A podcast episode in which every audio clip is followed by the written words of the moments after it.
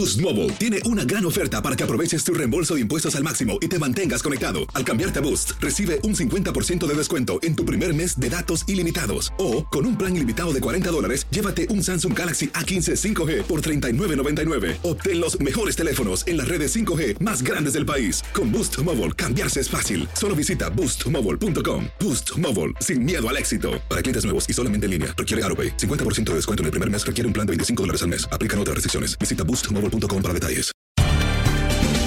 Bienvenidos al podcast de Buenos Días América, la revista radial más completa para los hispanos. Política, salud, economía, tendencia y deporte son algunos de nuestros temas. Bienvenidos.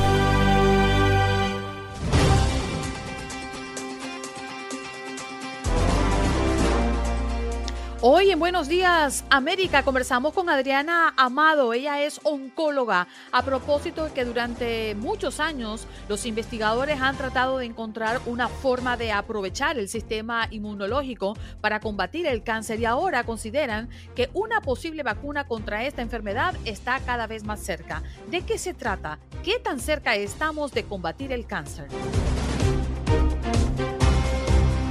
Además tuvimos una interesante conversación con Esteban Saltos, él es piloto aéreo porque las aerolíneas están luchando con la escasez de trabajadores, especialmente de pilotos, que está perjudicando su capacidad para operar todos sus viajes. Y a consecuencia de esto, pues miles de vuelos recientemente se han cancelado en los Estados Unidos. ¿Cuál es la realidad? María Alejandra Fuentes, life coach y autora del libro Renacer y Volver a Comenzar, un camino exitoso para el inmigrante, nos acompañó la mañana del día de hoy.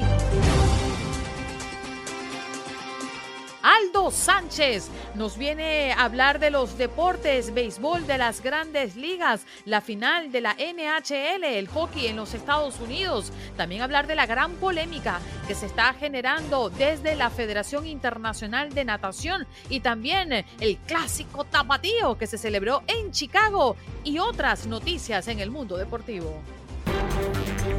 ¿Qué pasó? ¿Qué pasó? ¿Qué pasó? Mientras usted dormía. Mientras usted dormía.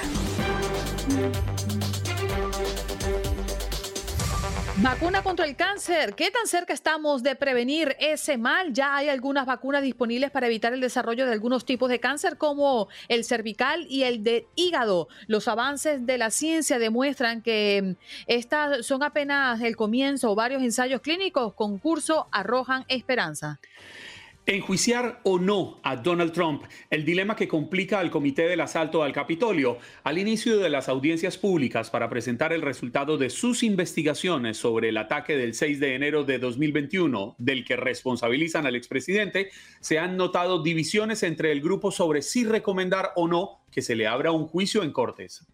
Colombia eligió este domingo en segunda vuelta electoral a su próximo presidente, Gustavo Petro como su próximo presidente temporada o mm, ciclo 2022-2026. El presidente Joe Biden asegura que la recesión económica no es inevitable.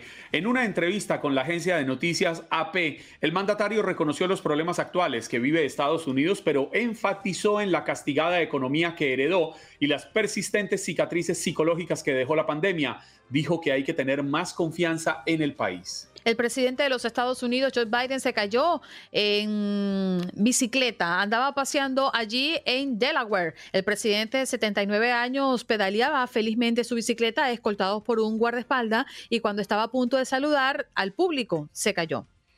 Migrantes centroamericanos y venezolanos pertenecientes a un grupo de cientos de personas que permanecen varadas en la estación de autobuses de Monterrey, en Nuevo León, México, protestaron cosiéndose la boca para exigir que les dejen abordar autobuses para dirigirse hacia la frontera con Estados Unidos en busca de asilo. Información que nos llega desde el sur de la Florida, dos muertos y diez heridos de accidente de botes en Key Biscayne. La Guardia Costera informó que durante la operación de búsqueda tras el choque de estos dos botes eh, se recuperó un cuerpo. Diez personas resultaron heridas, uno murió en el hospital y otro se encuentra en condición crítica. Mayra Flores se convirtió en la primera republicana hispana en representar a Texas en el Congreso. El triunfo de la joven de 36 años, nacida en México, es visto por algunos como parte del proceso que muestran las últimas elecciones y encuestas sobre cómo una parte del voto latino en estados fronterizos se está yendo al Partido Republicano. Ahora nos vamos a Texas. La viruela del mono ya está en el condado de Harris. Es que autoridades de salud del condado confirmaron la llegada de la viruela del mono en el área. Al respecto, el doctor Martín Judowich explicó que esta enfermedad se manifiesta a través de síntomas como fiebre alta, dolor muscular de espalda, cabeza y ampollas, entre otros. Escondieron bajo tierra 290 mil dólares y armas, incluyendo un rifle AR-15. Agentes federales desenterraron todo. Una organización dedicada al tráfico de drogas en el estado de Washington fue desarticulada en un operativo federal. Al escarbar en una propiedad ligada al grupo, policías encontraron múltiples paquetes de droga. César Valdés, el líder del grupo, se declaró culpable y espera su sentencia.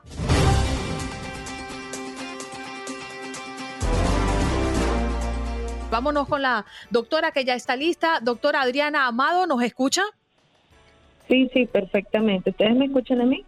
Perfectamente, gracias por conectar con nosotros. Bueno, esta vacuna contra el cáncer, eh, eh, ¿de qué estamos hablando? ¿Cuáles han sido realmente los avances que la ciencia ha tenido alrededor de esto? Bueno, fíjate, hay algo muy particular que siempre me comentan y es lo que ustedes están recalcando en esta entrevista, que las personas asocian que el cáncer es igual a muerte. Este miedo también nos trae a sucumbir a pensar que podamos tener vacunas ¿no? a la mano. ¿Qué es lo que pasa? No es que no existan, sí tenemos vacunas preventivas y otras para el tratamiento, pero no hay una vacuna como tal que nosotros podamos decir, mira, esta vacuna es contra el cáncer y te va a ayudar, así como lo tenemos con la hepatitis, con otras enfermedades que sí podemos prevenir mediante la vacunación. Entonces, primero, este, aclarar bien ese, ese término de vacuna este, y sobre todo enfocarnos en qué parte del cáncer las podemos colocar. Eso para empezar. Una vez teniendo entendido esto, ya sí podemos aclarar que hay vacunas preventivas, que son las del VPH, las que tenemos a disposición, una vacuna que sí la podemos colocar de manera subcutánea y que nos va a prevenir que aparezca esta enfermedad de cáncer de cuello uterino, pene, ano, boca, este, incluso hasta nueve años de eficacia y de protección nos brinda. Luego también está lo de la hepatitis B, que hace la prevención contra el cáncer hepático. Y están las otras del tratamiento, que esas sí son las que me interesan porque es aquí donde está tal vez el mal uso de términos vacunas, ¿no? Que es sobre la inmunoterapia.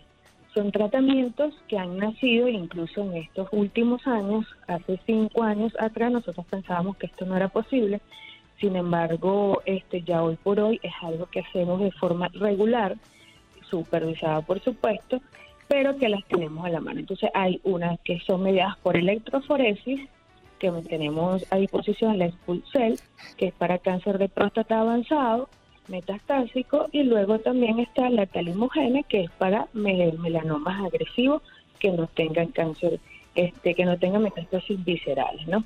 Entonces, estas dos se utilizan mediante este, alguna explicación inmunológica, lo que tratamos de activar el sistema inmune para que sea capaz de captar estos tumores y poder atacarlos. Y luego la inmunoterapia dada por antígenos específicos como PL1, PDL1 y ZL4, que es muy como el pembrolizumab. Entonces, este, bueno, es lo que tenemos eh, para hablar de forma general de lo que es que llamamos vacunas. Y los anticuerpos monoclonales, que son otra forma también de colocar estos tratamientos que hacen esta misma sensibilización inmunológica. Sí, pero Adriana, eh, permítame hacerle dos preguntas en una. La primera es, estos tratamientos, estas vacunas ya todas están autorizadas por los organismos que las aprueban en cada país. Y la segunda es, entiendo por, por cómo habla de la vacuna contra la hepatitis, pues no estamos hablando de vacunas específicamente diseñadas para combatir el cáncer, sino tratamientos de otro tipo que terminaron demostrando que son efectivos al momento de prevenir o de combatir algún tipo de cáncer. Cuando hablamos de las primeras, sí están aprobadas las que yo les he dicho por la FDA. Este, incluso pues ya se colocan de manera regular, como les había explicado. Lo que sí que tenemos que tener en cuenta algunos factores de riesgo que pueden ser, este, eh, y dependiendo también del tipo de cáncer, de histología, del grado histológico, de la lesión, para nosotros poder decir, mira, este paciente tiene este criterio para colocar la inmunoterapia o este tipo de vacunas, entre. Este, y lo otro es que sí, claramente, cuando hablamos de estas vacunas preventivas, que sí son las que nosotros normalmente conocemos, que se colocan este, subdérmicas, intramusculares y que solamente son una dosis. Pero cuando hablamos de los tratamientos ya sistémicos de las este, terapias dirigidas o inmunológicas, lo que nosotros hacemos es tratar de sensibilizar el organismo para que reconozca a ese tumor. Porque ¿qué es lo que pasa? Que también hay una falla en lo que nosotros entendemos por el cáncer. El cáncer en sí no es un tumor que apareció en algún órgano, no es simplemente decir cáncer de mama, cáncer de colon, cáncer de pulmón, sino que es una falla de nuestro sistema inmunológico que no fue capaz de reconocer en algún punto de control ese, ese mecanismo que falló y por supuesto poco a poco esas células se van a ir desarrollando de forma anormal y ocasionando esos tumores. Valiéndose de, este, de esta explicación a estos conceptos, entonces quiere decir que debe de existir algunas terapias que hagan que nuestro sistema inmunológico se repotencie y pueda entonces detectar estas fallas y eliminar el tumor. Y es lo que entonces nacen todas estas terapias este, agentes monoclonales, inmunoterapia y terapias dirigidas. Y por supuesto que también están aprobadas. Hay una lista desde 1997, ya tenemos la aprobación del rituximab para linfomas no Hodgkin, tenemos el trastuzumab para cáncer de mama ER2 positivo y así una serie de medicamentos para el tumumab también para cáncer de colon metastásico EGFR positivo. Entonces, doctora, una pregunta, una pregunta rápida nos quedan eh, dos minutos. Una pregunta rápida. Eh, uno de los cánceres más olvidados, a la vez uno de los más mortíferos, el cáncer de pulmón. Llevamos ya cuatro años, eh, seis años leyendo sobre vacunas, una vacuna cubana que podría estar ayudando, porque ya está testado desde hace años. ¿Qué nos puedes decir sobre esta vacuna? Porque son creo que hablamos de dos millones de personas al año que mueren en el mundo por cáncer de pulmón. No directamente, eh, y quiero que, quede clara esta, esta idea eh, dirigido a las personas que, fuman, sino por cáncer de pulmón en general. ¿Qué nos puede contar de esta vacuna? Nos quedan 20 segundos, doctora. Se nos ha acabado el tiempo. Bueno, adelante. Incluso este, esto, es, esto dado por estas terapias de inmunoterapia, que lo que hace por lo menos el pembrolizumab se está usando en estadios iniciales incluso o en cáncer de pulmones resecable y hemos obtenido pues una eficacia, una respuesta bastante considerable hasta de respuestas completas. Es decir, que con estas terapias inmunológicas nosotros podemos curar el cáncer. Bien, doctora, muchas gracias por conectar con nosotros. Lamentablemente tenemos que despedirles un tema eh, bastante profundo, ¿no? Y muy interesante porque, como ya lo decíamos antes de su intervención, cada vez tenemos más personas cercanas padeciendo de esta terrible enfermedad. Adriana Amado, oncóloga, vino a participar con nosotros esta mañana. Vacunas contra el cáncer. Hay avances significativos y en pocos años podrían estar disponibles, aseguran los expertos. Ya regresamos.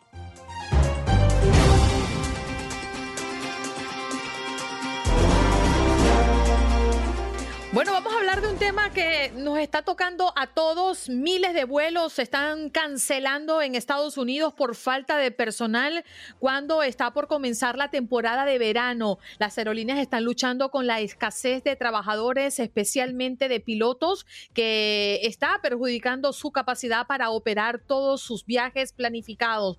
¿Esto es tan cierto? ¿Este es el motivo único o alguno de los motivos por los cuales vemos tantos vuelos cancelados en los Estados Unidos. Vamos a conversar con Esteban Saltos, él es piloto. Muy buenos días, ¿cómo está, señor Saltos? Gracias por estar con nosotros esta mañana. No, muy buenos días a todos ustedes, gracias por esta invitación nuevamente y saludos a toda su, audiencia. Qué maravilla que usted esté acá con nosotros para que nos explique de primera mano qué está pasando cuando estamos en una sala de espera o cuando estamos en nuestras casas y recibimos la noticia su vuelo ha sido cancelado.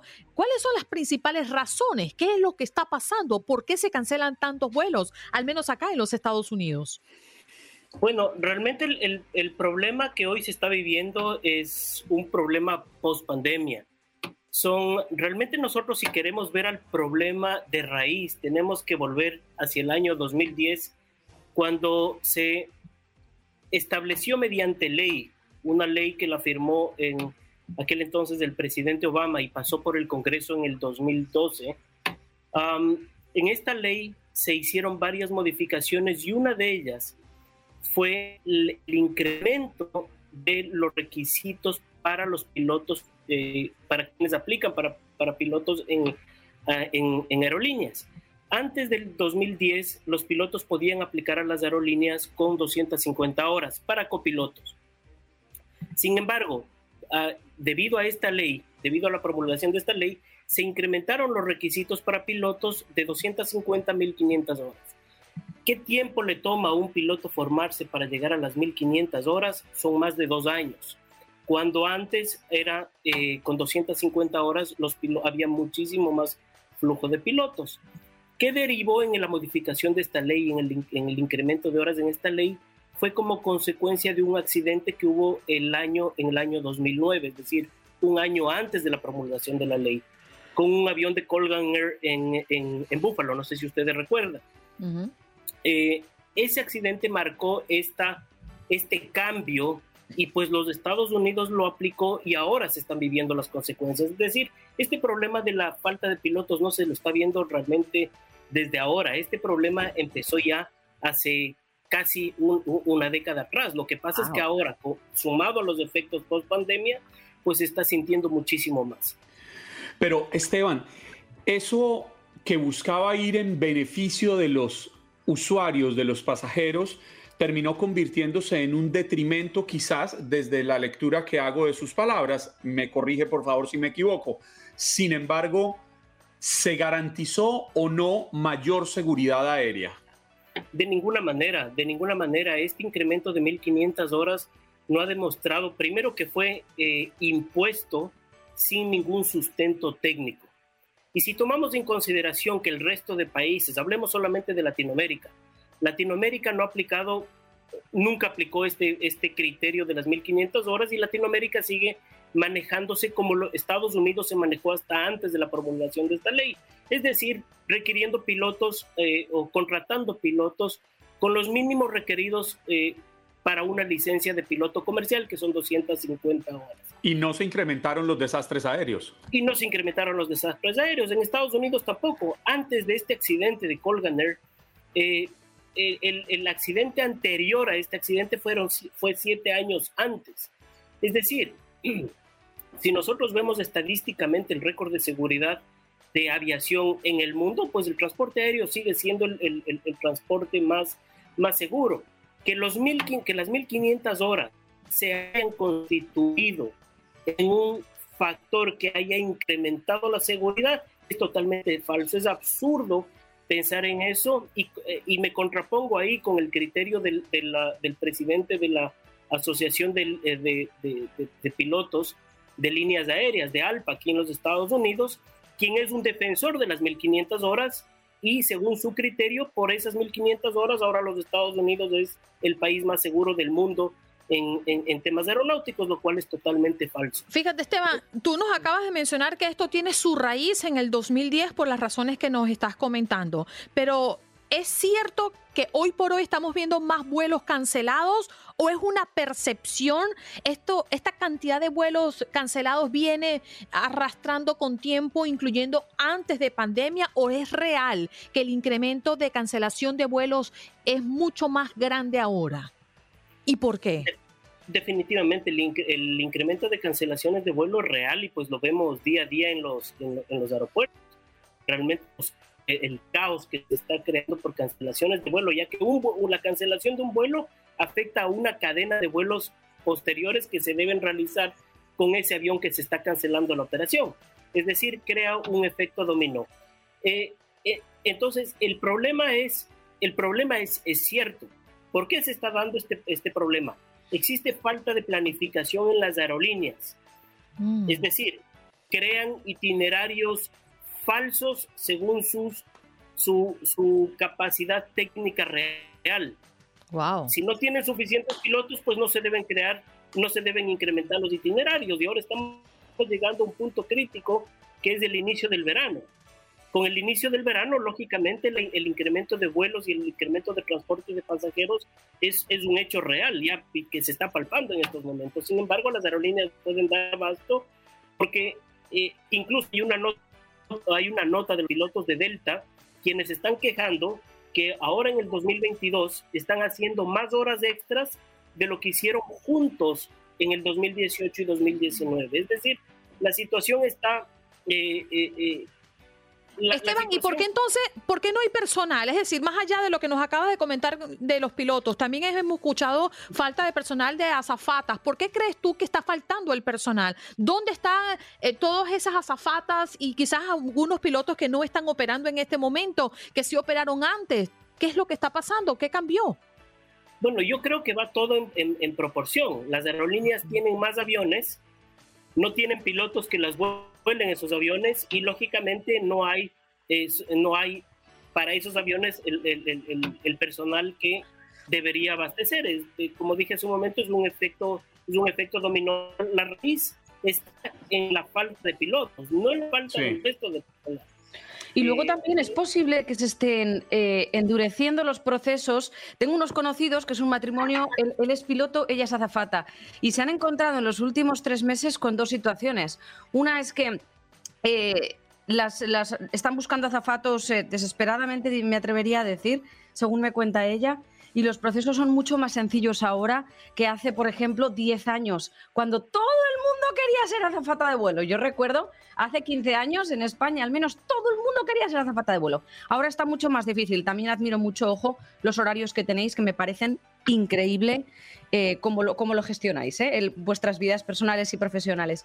Sin embargo, los pilotos están encontrando, según me contaba este chico, con auténticos problemas en, las, en, los test, en las horas de entrenamiento para convertirse en pilotos y se les está complicando mucho más el acceder al título y ser contratados luego, porque se están endureciendo estos procesos. ¿Es verdad?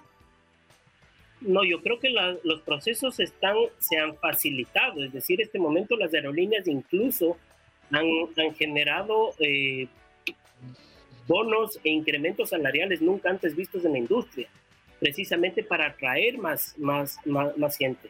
Lo que este momento se necesita hacer para, para pasar este problema es, el, el, el, tema se volvió político cuando se creó la ley, se promulgó la ley en el 2010. Ahora, mediante un decreto, mediante una ley vía Congreso, tiene que deshacerse o reducir el número de horas de, de 1500 a 750. 750 horas son lo que se requiere para pilotos militares. ¿Cuál es la diferencia entre un piloto militar y un piloto civil? Porque a los pilotos militares les requieren 750 horas tan solo para aplicar una aerolínea y a un piloto civil se le requiere 1500 horas. Entonces, hay una disparidad eh, eh, en la ley y una, una, una, una eh, falta de una falta técnica en el análisis de esto. Ahora, Esteban, ¿qué tan cierto es que hoy en día los pilotos ganan mucho menos de lo que ganaban antes y que llegar a ser piloto es muy costoso? Para el curso, para las horas de vuelo, esto vale muchísimo dinero y esto no equilibra los gastos frente a lo que van a recuperar rápidamente en los primeros años. Es cierto en parte este, este, este tema salarial y fue en años anteriores precisamente, eh, en los años posteriores del 2012, 2013 hasta el 2018 más o menos, hubo una, eh, una baja total de los salarios eh, para pilotos. A partir del año 2019 es cuando empiezan a crear las aerolíneas bonos para incentivar, para atraer, porque obviamente estaban viendo que pilotos no habían para las aerolíneas precisamente porque no había interés por la parte económica. Una carrera costosa y encima poco remunerada, pues no había suficientes aplicantes. Y por eso las aerolíneas empezaron a aplicar métodos para incentivar a los aplicantes. Y ahora esto se ha exacerbado después de la, de la pandemia donde, eh, donde necesitan con más fuerza recuperar esa parte laboral e incentivar esa parte laboral. Eh, American anunció hace una semana el incremento, el incremento más alto que se ha visto en la industria durante muchísimas décadas en el incremento salarial. Es algo eh, espectacular que obviamente muchos pilotos se, se han visto con, con buenos ojos esta, estas nuevas propuestas. Esteban, yo creo que lo que todos quieren saber definitivamente es si vamos a tener o se va a ver una solución para esto, porque comienza una temporada muy importante y también es muy cierto, mientras vuelo, mientras menos aviones vuelen, menos ganancias tienen las líneas aéreas. Aquí perdemos todos. Definitivamente es que aquí la solución, la solución tiene que ser política. El problema se, se la creó por una parte política pues ahora la solución tiene que venir también por la parte política. Es decir, la primera, el primer tema que se tiene que hacer es reducir el requisito de horas para ingresar a las aerolíneas, bajar las 1.500 horas, que no, como dije hace un rato, no tiene ningún sustento legal. Segundo, se puede, se puede incrementar este momento la edad de retiro de los pilotos. Actualmente son 65 años. Eh, la edad a la que los pilotos deben retirarse de las aerolíneas, pues tendrán que incrementar dos años más, tres años más, eh, la edad de retiro de los pilotos. Y tercero, se tiene que facilitar, dar viabilidad a que las aerolíneas puedan hacer sponsors de pilotos eh, extranjeros que puedan venir y, eh, y aportar con su experiencia, con sus habilitaciones en determinados equipos de vuelo, que puedan venir a eh, solucionar el problema de las, de las aerolíneas de acá. Es decir, los, los problemas pueden ser fácilmente solucionables en tres partes, pero está de por parte política. Sí, y, y, hablando, y hablando de la, edad, de la edad, Esteban, muy rápidamente, porque el tiempo ya se nos agotó, ¿influye mucho la edad para los reflejos del piloto, para la capacidad de, de, de su visión, para la capacidad de reaccionar ante una emergencia? En 20 segunditos la parte médica es un tema evaluado, eh, que se evalúa a los pilotos durante toda su vida. Si el piloto no cumple con su certificado médico, no cumple con los requisitos mínimos médicos, pues su licencia es retirada. Y hay pilotos de 65 años que tienen mejores reflejos que pilotos de 20. Eh, es decir, es un, tema, es un tema que depende mucho de la persona, de la constitución de la Esteban, y te damos las gracias por estos minutos que nos has dedicado. Es interesante entender a puertas adentro qué es lo que está pasando con las aerolíneas y por qué se están cancelando tantos vuelos a propósito del inicio de una etapa o una temporada muy importante para todos nosotros. Muchas gracias. No, muchísimas gracias a ustedes por la invitación y siempre a sus órdenes. Escuchaban allí a Esteban Saltos, quien es piloto aéreo, a propósito de la cantidad de vuelos que estamos viendo ser cancelados en Estados Unidos por falta de personal cuando, bueno, está por comenzar ya la temporada de verano. Hacemos pausa, regresamos ya.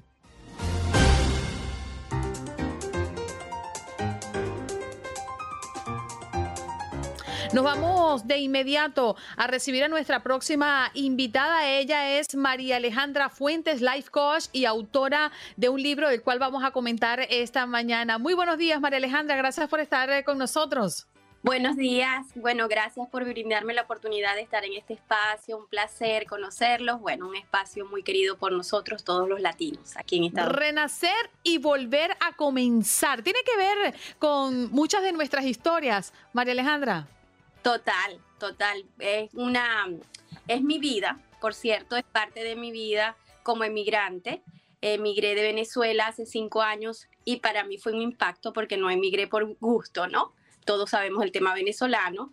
Entonces, doy ahí herramientas cómo adaptarnos de manera más fácil al nuevo país. Básicamente trata de eso, trata de, de, de, desarraigo, desapego, de muchas cosas que dejamos en nuestros países. No sé si se identifican con el tema ustedes. Totalmente, María Alejandra, pero yo quisiera preguntarle, porque a lo largo del día hemos, eh, le hemos preguntado a nuestros oyentes por la mentira. Y quisiera preguntarle por eso, porque hay quienes hablan de mentiras buenas, mentiras malas, mentiras piadosas, le dicen, o mentiras. Em, eh, exacto, o mentiras blancas. Pero al final, mentira es mentira, ¿o no? Claro, al final es mentira, mentira. Ahora la pregunta es, ¿mentimos todos? Esa es la pregunta. Yo creo que en algún momento mentimos todos.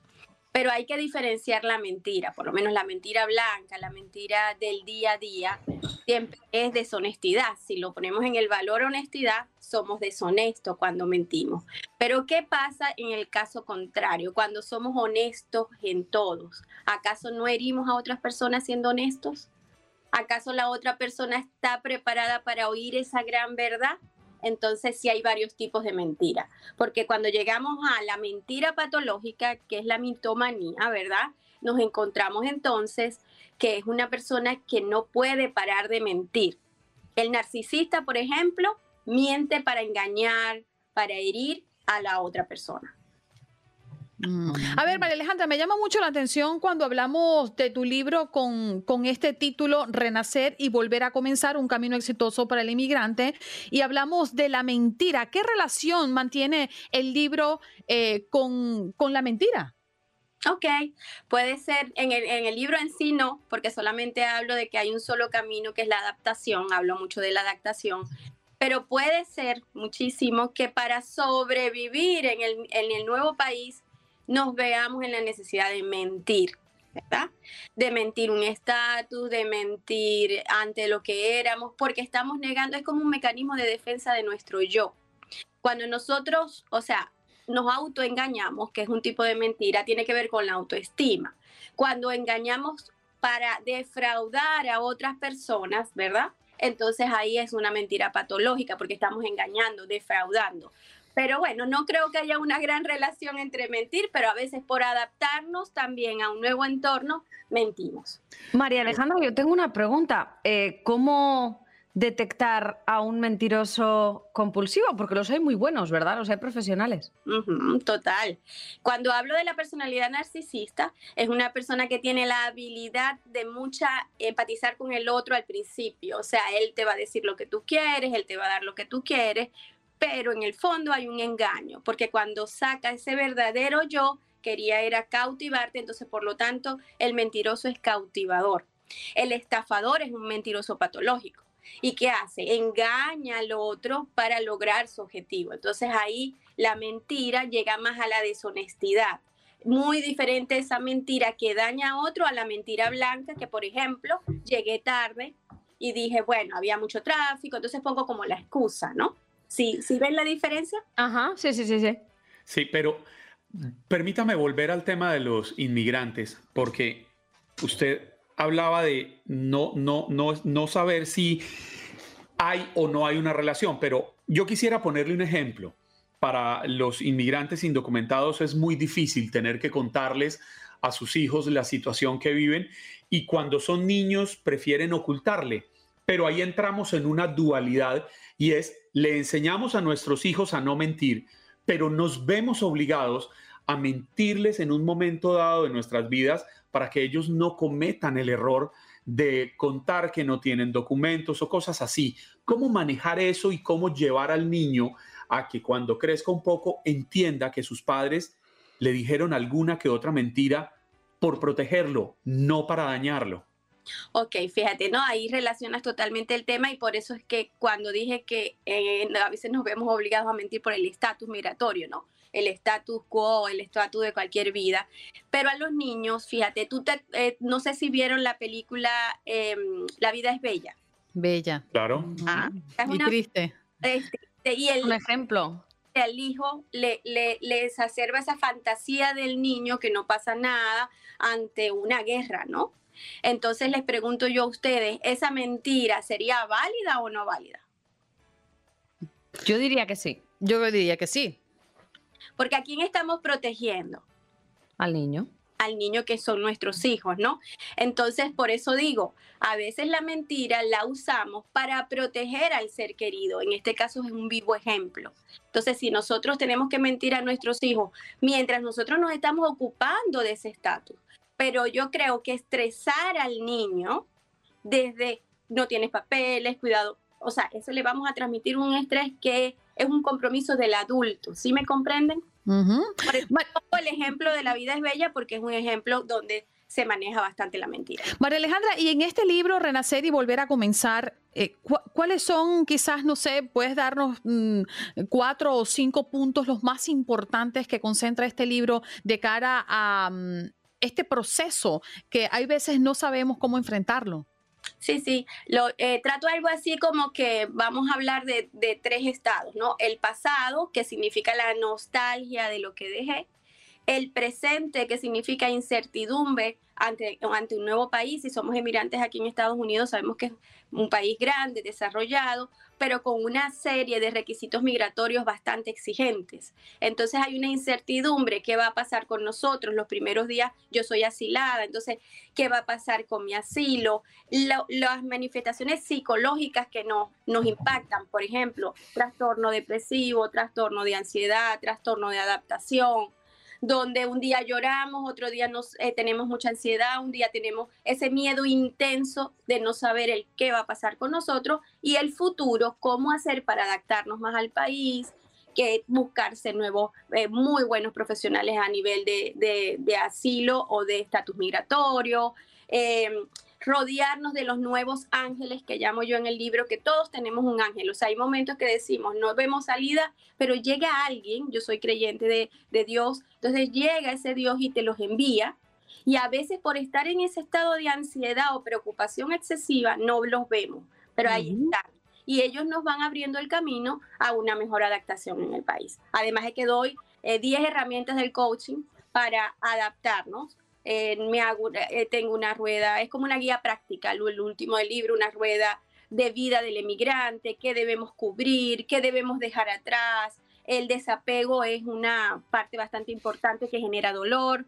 Bueno, entre otras cosas, eh, digo, como un camino exitoso para ir por ese, mm, adaptarnos, tú sabes, al nuevo entorno. Los seres humanos siempre nos adaptamos. Lo que pasa es que en el momento no nos damos cuenta que es más fácil de lo que creemos lo que hemos vivido todos cuando salimos de nuestros países, abandonamos nuestras regiones, incluso no hay que salir del país, podemos salir de una ciudad a otra y tenemos que adaptarnos a nuevas costumbres y enfrentar grandes retos con tal de perseguir sueños que son muy anhelados.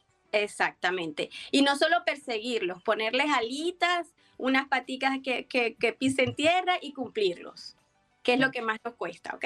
María Alejandra, muchísimas gracias por estar con nosotros esta mañana en el programa, ¿eh? te lo valoramos muchísimo. Ya voy a ir a comprar ese libro que me parece muy interesante. Sí, sí, está en Amazon, está en Amazon, disponible en Amazon. Y gracias, es verdad que es un libro, eh, lo considero bastante hermoso porque hablo desde el corazón, desde el ser. Sí, señor, y desde la experiencia también. María Alejandra Fuentes, life coach y autora de este libro, Renacer y Volver a Comenzar un Camino Exitoso para Inmigrante, nos acompañó en la mañana del día de hoy. Estás escuchando el podcast de Buenos Días América, la revista radial más completa para los hispanos. Escúchanos en las diferentes plataformas: Euforia, Spotify, TuneIn y iHeartRadio. Tu Radio. Vivimos tu pasión. Como dicen los grandes, la liga se gana partido a partido. Partido a partido. En Buenos Días América, Contacto Deportivo.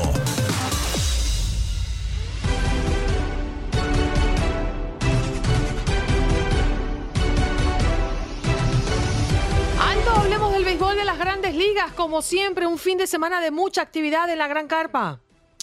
Así es, con esto comenzamos la resaca deportiva que siempre nos da los eh, benditos eh, lunes. Y bueno, nos ponemos eh, la gorra, la manopla o el, bate de béisbol, perdón, porque hubo actividad, una muy buena actividad de, de, la MLB el día de ayer, llenísima la cartelera, pero dentro de los resultados que, bueno, más destacados, Primero, antes que nada, cortaron una racha de 10 partidos sin conocer la derrota. Los Toronto Blue Jays imponen 10 carreras a 9 a los Yankees de Nueva York. Que bueno, sí, el equipo de la Gran Manzana perdió, pero sigue como tal arrasando en lo que viene siendo su conferencia y en la liga. Y bueno, otra mala noticia para los de Nueva York, porque los Merlins, tus Merlins, Andreina, le ganan 6 por 2 a los New York Mets. Ojo, eh, ojo, le ganaron a uno de los mejores también. Definitivo, definitivo. Qué alegría, qué buena noticia para nosotros. Y bueno, para toda la hermosa audiencia, para los que le van a los Red Sox, también 6 por 4 le ganan a los eh, Cardenales, los Orioles 2 por 1 a los Rays, los Dodgers pierden 5 por 3 frente a los Guardians y también el partido que les llevamos a través de la señal de TUDN Radio, los Astros, los Houston Astros de nuestro compañero César Procel 4 por 3 le ganan a los White Sox. ¿Cuál es la noticia? Antes me alegraba mucho porque les daba noticias que ya ficharon a alguien de las ligas menores, que ya le extendieron el contrato a alguien, que ya le dieron cierto premio. Y pues bueno, desafortunadamente hoy tenemos una eh, mala noticia porque eh, los cerveceros cortan a un campeón de la Serie Mundial y al guante de oro. Así es, porque Lorenzo Caín eh, prácticamente lo podemos poner entre comillas, se retira eh, este precisamente sábado debido a que los mismos cerveceros de Milwaukee, pues bueno, desafortunadamente lo han relegado un poco dentro de su carrera y el mismo atleta comenta que me gustaría citarlo, eh, dicho. Boost Mobile tiene una gran oferta para que aproveches tu reembolso de impuestos al máximo y te mantengas conectado. Al cambiarte a Boost, recibe un 50% de descuento en tu primer mes de datos ilimitados. O, con un plan ilimitado de 40 dólares, llévate un Samsung Galaxy A15 5G por $39.99. Obtén los mejores teléfonos en las redes 5G más grandes del país. Con Boost Mobile, cambiarse es fácil. Solo visita boostmobile.com. Boost Mobile, sin miedo al éxito. Para clientes nuevos y solamente en línea, requiere AroPay. 50% de descuento en el primer mes requiere un plan de 25 dólares al mes. Aplican otras restricciones. Visita boostmobile.com para detalles. O sea, de paso, ha sido un gran recorrido para mí. Un recorrido divertido. Trabajé mucho. Sometí mi cuerpo a muchas cosas a través de los años. Y al mismo tiempo, creo que el cuerpo está listo para descansar definitivamente. Yo creo que aquí también el jugador le mete un poco eh, del orgullo. igual los cerveceros de Milwaukee lo estaban relegando un poco en lo que venían siendo las alineaciones, los juegos, etcétera, etcétera. Pero bueno, este jugador ya de 36 años me parece que aún así eh, hizo una gran carrera. A ver, no es fácil decir que ganase la Serie Mundial y Guante de Oro.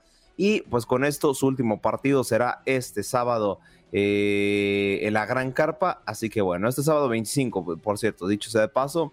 Así que bueno, se nos va un gran jugador de la MLB. lamentablemente. Bueno, eso es cuando se van, uno lo que le queda son sus números y lo que ha hecho, ¿no? El trabajo constante y el trabajo de mérito eh, allí en la Gran Carpa. Eh, ¿cuántos, ¿Cuántas despedidas? Yo una de las que más recuerdo es la de Mariano Rivera. Eh, cuando le hicieron esa gran despedida en el Yankee Stadium. Creo que fue una de las despedidas más emotivas que he visto yo en las grandes ligas, Aldo. De acuerdo, de acuerdo, sí, ¿no? Entre lágrimas, ¿no? Se despedían eh, en ese estadio, sí, yo creo que también memorables, pues eh, a los que se vienen de bote pronto, creo que sí lo pondría, ¿no? pero sí, siempre es, siempre es lamentable cuando un jugador termina por retirarse y bueno, también un poquito más por las condiciones que se da esto, ¿no? Pero bueno, así es el deporte, así también son los negocios, hay que decirlo, también el deporte es un negocio. Y bueno, la mejor es de las suertes para este jugador. Sí, señor. La Federación Internacional de Natación planea poner restricciones a las nadadoras transgénero. Sí, así es, eh, Anderina, bien lo comentas, eh, hay esta cierta polémica por la cual, eh, bueno, la Federación Internacional de Natación ha decidido pues tomar ciertas medidas porque en las últimas ediciones eh, que se han suscitado en sus competencias como tal locales, pues eh, las nadadoras eh, transgénero son quienes terminan dominando las primeras posiciones. Y es que ahora sí que la misma federación se escuda dentro de lo que viene siendo las cuestiones biológicas, que el hombre evidentemente tiene mayor longitud tanto en sus brazos como en sus piernas, al igual que mayor fuerza, lo cual permite que eh, tengan esta, entre comillas, ventaja biológica y por eso se está terminando los resultados, se están declinando sobre las atletas transgénero. Lo que propone el máximo organismo de natación es que se haga una categoría abierta y en esta categoría empezarían a, meter a, dichas, a dichas atletas, pues eh, se hizo una votación y por lo menos el 71% de los votos fueron a favor de esta eh, apertura, de esta nueva categoría. Y eh, dice ahora sí que podrían empezar a reformular lo que vendría siendo las competencias para tener una completa eh, inclusión. Todo esto se llevó a cabo en una junta en eh, Budapest, Hungría. Y bueno, ahora sí que van a tomar eh, cuestiones en el asunto. Todo parece indicar y las charlas me parece están muy avanzadas que prácticamente se decidirá hacer esta categoría libre, por así decirlo, porque pues bueno, dicen que todo aquel nadador o nadadora que haya pasado su, su etapa de adolescencia como el género como tal, el género biológico hombre, pues tendrá que entrar en dicha categoría.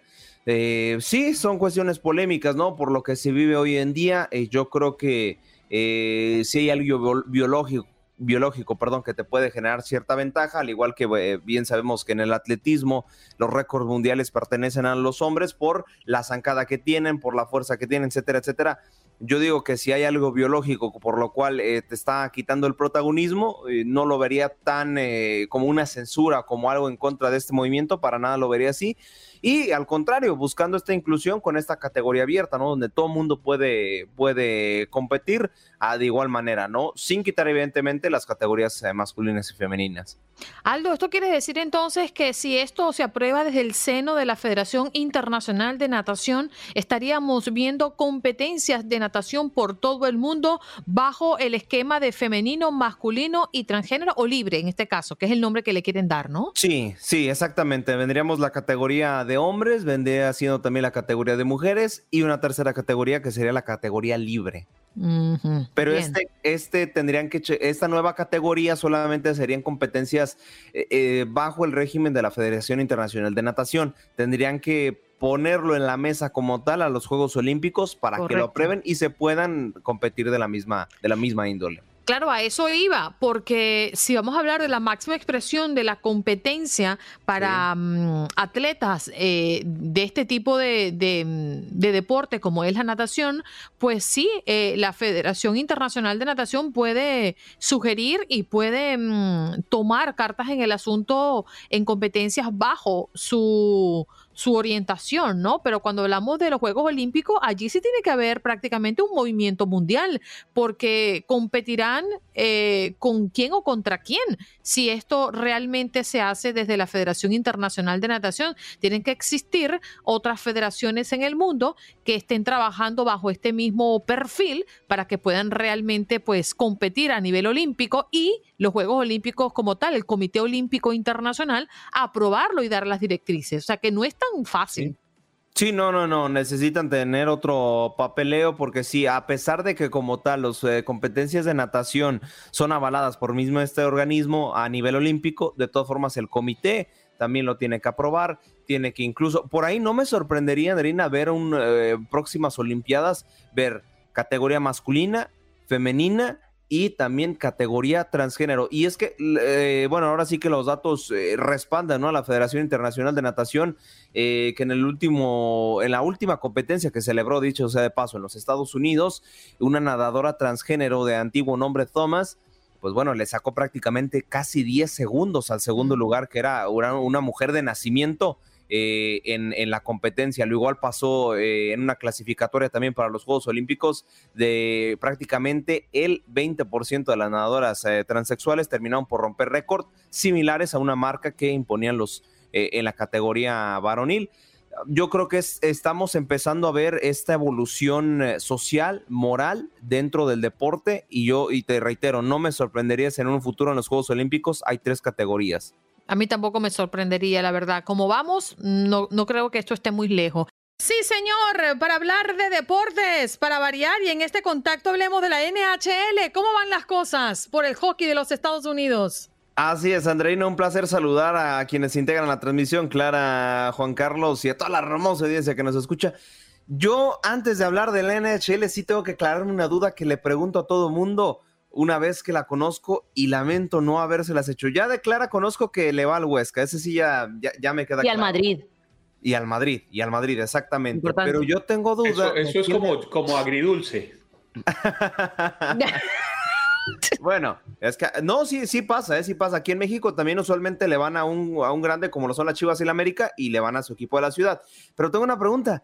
¿A quién le van, Andrina? Yo sé que tú le vas al Barcelona, pero ¿a quién le vas a tu, de tu natal Venezuela de fútbol? Y Juan Carlos también, ¿a, quién le vas tú de tu natal de la Liga Postobón? Caracas Fútbol Club por aquí. Caracas FC. ¿Y tú, Juan Carlos? Yo le voy a un club que es el Deportes Tolima. El Deportes Tolima es el equipo de la tierra de donde no te rías, soy. Aldo, si existe. No, no, no, yo lo conozco, sí, sí no, conozco. no, solo si existe, sino es uno que en los últimos, los últimos años, largos años, no son uno, dos, tres añitos, no, los últimos años, más de 10, 12 años, siempre ha estado entre los primeros y siempre ha estado dando la pelea. Mm. Sí, sí, sí, sí, claro. Uno... ¿Cuántos títulos tiene el Tolima? Mm, yo creo que tres. Mm. Creo, pero estoy apelando a la memoria. Ok. No, sí, sí conozco equipos de la Liga Postobón y también conozco equipos de Venezuela. Eh, eh, hice mi tarea, pero bueno, eh, ¿qué es lo que acontecía en la y, el, y, el, y, el, Deportes Tolima tiene un himno. No sé si ustedes conocen al, al, cantante colombiano Santiago Cruz. Claro. Santiago le escribió un himno al Deportes Tolima, lo canta hermosísimo. Esto hace, hace unos meses, yo incluso revisando. ¿Pero se convirtió en el himno oficial? Yo no sé si sea el himno oficial, Andreina, pero Santiago lo escribió para, para, para el Deportes Tolima, para el equipo, y es, además en la interpretación de él, es espectacular. Santiago es de la misma ciudad de la que yo soy, de Ibagué, la capital del Tolima, y recuerdo que hace unos meses me, me escribió y me, y me compartió el link y me decía, vea Juan, lo que le debía al Deportes Tolima, mi equipo del alma. Ahí está, para decirle a George que si nos puede poner ese himno luego, será, será maravilloso. Pero bueno, ¿qué pasó? Yo me sumo a eso de que será maravilloso. claro, claro, evidentemente. Hay que. También nosotros nos damos nuestros gustitos. Pero bueno, lo, lo, que pasó en la National Hockey League es que hoy se juega el juego número 3 entre las Avalanchas de Colorado y el Lightning de Tampa Bay. Yo era de los fieles creyentes que usualmente las defensivas ganaban partidos y hoy no el Lightning, a pesar de ser de las mejores defensivas de lo que viene siendo los playoffs, llevan dos partidos perdidos en esta gran final de la Stanley Cup. Primero le hicieron un partidazo, un partidazo a, las Avalanches de Colorado que al último cuarto terminaron por ganar 4 por 3. Pero este partido que se suscitó el eh, sábado pasado, 7 por 0 ganó el eh, equipo de la conferencia del oeste, un marcador aplastante que notó autoridad, exhibió muchas, eh, muchos errores, tanto de la ofensiva y defensiva por parte del equipo de Tampa Bay. Y bueno, todo parece indicar que hoy lunes podrían acercarse más, así es, todavía más a lo que será su nuevo título de la NHL. La verdad, no creo que se alargue a un sexto o un séptimo juego. Yo creo que las avalanches de Colorado demuestran su poderío y creo que lo van a conseguir. Hoy podrían estarse adelantando en la serie 3 por 0 y, a, ver, habrá a ver qué, pasa. Podría haber una sorpresa, pero yo veo al conjunto Colorado sumamente superior a Tampa Bay. Mm, sí, yo creo que yo también estoy de acuerdo contigo. Creo que hay una superioridad notable y que podría esto acabar antes de extenderse eh, esta, esta serie. Así que bueno, amanecerá y veremos, ¿eh? Sí, mañana tendremos el resultado 3 por 0 o por qué no un 2 por 1 para ponerle sabor a la serie, pero bueno, sí lo veo muy difícil.